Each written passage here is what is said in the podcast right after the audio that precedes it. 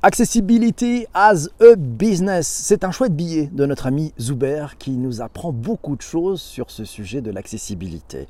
Écoute un peu. Imagine un couloir que tout le monde emprunte tous les jours. Imagine qu'on place une chaise au milieu de ce couloir. 70% des personnes qui empruntent ce couloir vont contourner l'obstacle.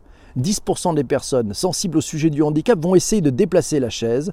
Enfin, les derniers 20% ceux qui sont en situation de handicap doivent subir la chaise au milieu de ce couloir. Contourner, déplacer ou subir.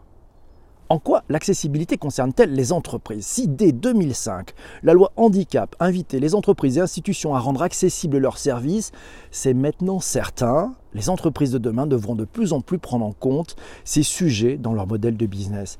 Accessibility is a business. Alors quels sont les enjeux de l'accessibilité si on commence à parler un peu business? Le premier enjeu, les clients en situation de handicap. Tes concurrents les délaissent, tu as beaucoup de choses à gagner en faisant un effort pour aller à leur rencontre. En France, il faut le savoir, environ 12 millions de personnes sont en situation de handicap. Dans le monde, plus d'un milliard. Et 4% seulement des sites web dans le monde sont accessibles. Tu imagines le potentiel? Deuxième enjeu, les clients qui ne sont pas en situation de handicap. En adaptant ton offre, tes services, tes canaux de distribution pour être accessibles à tous, tous tes clients vont profiter et bénéficier des efforts que tu as mis en place pour te rendre plus accessible. Ton offre est plus lisible.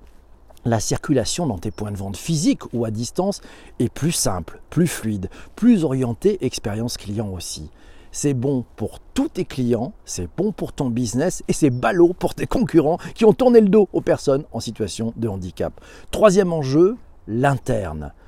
En adoptant une culture orientée accessibilité, tes autres collaborateurs vont se rendre compte qu'avoir dans ces équipes des personnes en situation de handicap est une force. Une force pour contribuer à la conception de services accessibles et innovants, à tous les clients, une force pour mettre euh, en place des réflexes et des bonnes pratiques qui permettent d'assurer une excellence opérationnelle en matière notamment d'expérience utilisateur, symétrie des attentions aussi, oui, pour les clients et pour les collaborateurs, bien entendu. Alors, quelles bonnes pratiques, quels exemples et cas d'usage ben, nous dit que les bonnes pratiques existent, il ne reste plus qu'à les appliquer.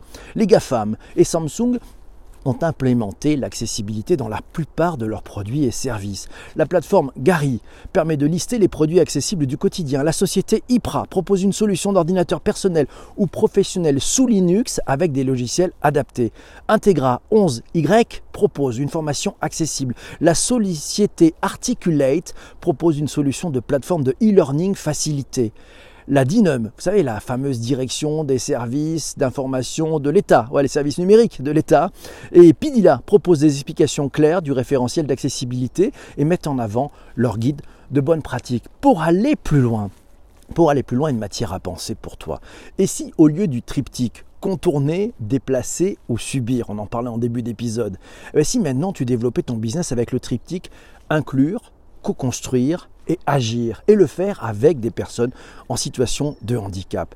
L'accessibilité comme nouveau levier de croissance pour ton entreprise et tes équipes, ça vaut quand même la peine de t'y mettre, non? Qu'est-ce que tu en penses?